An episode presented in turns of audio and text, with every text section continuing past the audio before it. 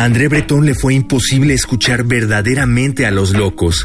No me sorprende que no haya podido, porque para reconocer la verdad de un loco hay que enloquecer un poco, descongelar la propia locura, y esta, pese a lo que tantas veces repitió, es un lugar aterrador. Ana Negri. En el papel. En la pantalla. En las ondas. Y en la web. La revista de la universidad abre el diálogo.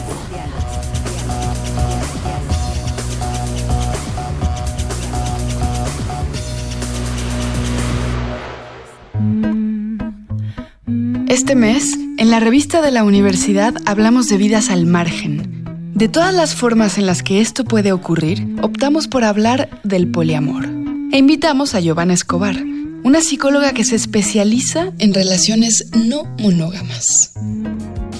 Apenas en México están empezando a estas líneas de investigación en distintos modelos sobre no monogamias, ¿no? Este es como el concepto más grande y amplio. Pero en otros países ya tienen, bueno, compilaciones, libros de muchas investigaciones que se hacen desde distintas perspectivas en distintas disciplinas. Entonces, sí, ya hay suficiente información. De hecho, no me costó trabajo encontrar información para mi proyecto de doctorado. Me costó trabajo encontrar cosas en México, ¿no? Pero, pero no, ya ahora se ve el interés. Mi proyecto en específico era explorar qué pesaba más, si las creencias culturales, la personalidad o las negociaciones que se hacían en la pareja, tratando de explorar como las variables en distintos eh, niveles para poder abrir una relación, ¿no? ¿Qué pesa más? Entonces, bueno, al final tuve que tener una muestra súper variada, ¿no? De personas que se autodenominan monógamas hasta toda la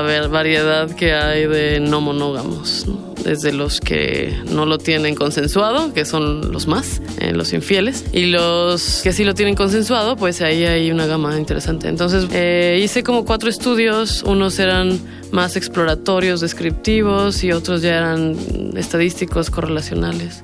Hablamos de los límites en las relaciones de pareja, con una o con varias parejas. Al hacerlo, nos referimos a las negociaciones o a los acuerdos que hacen que estos modelos sean posibles. Aunque, por supuesto, también existe la poligamia no consensuada. ¿Pueden clasificarse acaso las relaciones humanas? Es fácil dividirlo en tres grandes rubros. Por ejemplo, el celibato, es aquellos que deciden, ahí están los asexuales, demás. Puede ser involuntario, voluntario, las razones que sean, pero tú no tienes ganas de relacionarte con nadie y también tienen sus estigmas, ¿no? Porque estamos un poco presionados a estar todo el tiempo en pareja. Y luego están los monógamos y los no monógamos, ¿no? Dentro de los monógamos, ah, bueno, en todos, en algunos eh, se juntan en que se pueden casar, digamos, ¿no? Pero es muy fácil confundir, por ejemplo, el poliamor con la poligamia, pero ahí ya está involucrado el matrimonio, entonces esa es otra cosa. Entonces tenemos dentro de los no monógamos, pues claro, están los infieles también, que son los no consensuados. Y tenemos al poliamor, eh, tenemos a los promiscuos, ¿no? Así también les pueden decir, pero claro, ¿qué, es un promiscuo? Pues alguien que tiene más sexo que tú. Esa es la definición correcta. También están los swingers, los, bueno, una cantidad de prácticas distintas, ¿no? Pero todo, en realidad es dónde pones el límite, ¿no? Así te puedes enamorar, no te puedes enamorar, si puedes volver a ver a la persona o no, si puede solamente sexo, pero no, creemos que podemos controlar nuestras emociones, ¿no? Pero en realidad, pues son acuerdos, es muy racional. Desde sus orígenes, la monogamia ha guardado una relación bien cercana con toda una serie de contratos sociales que a la larga hemos interiorizado. ¿De dónde surge entonces el poliamor?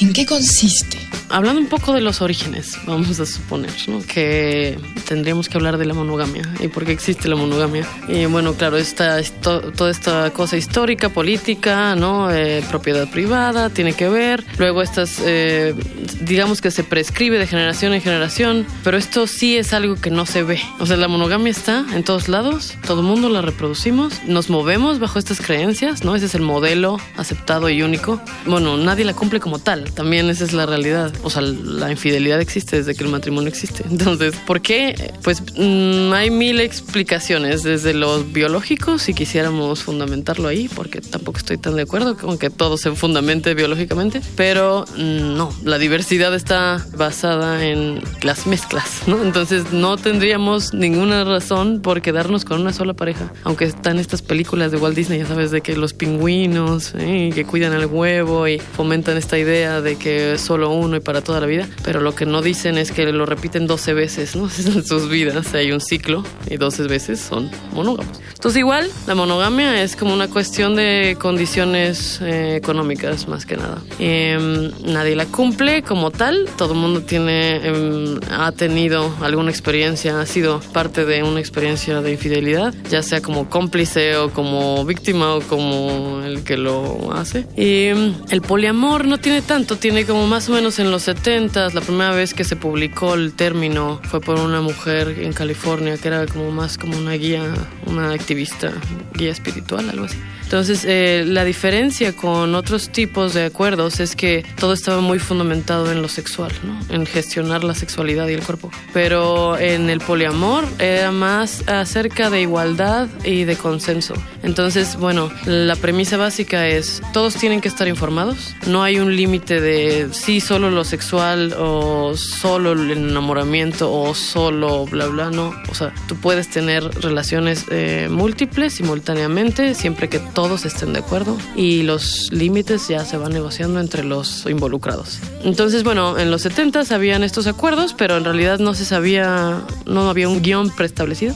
Ahora con las redes sociales y bueno, hay muchas conexiones entre distintas minorías y ahora es más popular el término y ahora hay congresos como 30 congresos en el año de no monogamias en donde van los poliamorosos. Pero ahora sigue siendo una categoría más, que tiene también sus propias reglas y ya sabes, como hay muchos feminismos, también hay muchas poliamorías. Y hay quienes son más radicales y entonces tienes que cumplir con estas reglas, bla, bla. Y hay otros que pues no, o sea, en realidad solo no están en el acuerdo monógamo, pero no se dicen, no se, no se denominan a sí mismos poliamorosos tampoco. Pero pues a todos nos ha pasado alguna vez que has estado enamorado de más de una persona, pero por alguna razón tienes que decidir por alguien porque no puedes quedarte con las dos opciones. Sentir amor o atracción por más de una persona puede conducirnos a cuestionar la monogamia. En tales casos, nuestro punto de partida podría ser tan solo el interés de conservar cierta intimidad con más de una persona. Una intimidad, por cierto, que no necesariamente supone sexo. El poliamor surge con este tipo de consideraciones. Al concretarlo, cada caso es diferente y puede ser sostenible, pues depende de lo que se acuerde entre las personas involucradas. Yo creo que siempre es sostenible cuando tienes la posibilidad de conversar, negociar, entenderte, la tolerancia y demás con por lo menos una de las parejas. Yo creo que en un inicio, eh, si se plantea desde el inicio, es complicado porque se puede malinterpretar como falta de compromiso, ¿no?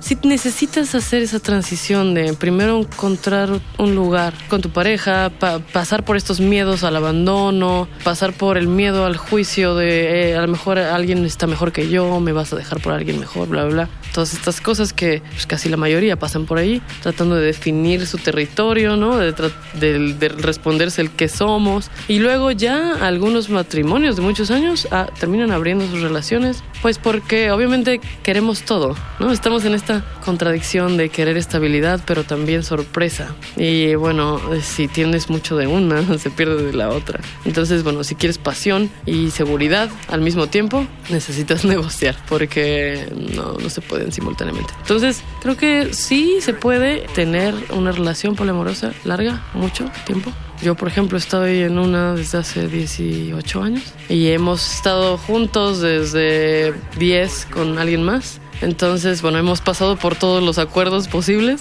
A veces sentimos que lo único que siempre hemos sido y seguiremos siendo es amigos y eso te permite ubicar eh, los valores y el respeto en un lugar más eh, permanente.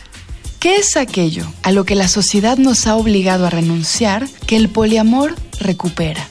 ¿De qué forma las relaciones poliamorosas consensuadas retan el sistema moral y legal del amor monógamo y romántico?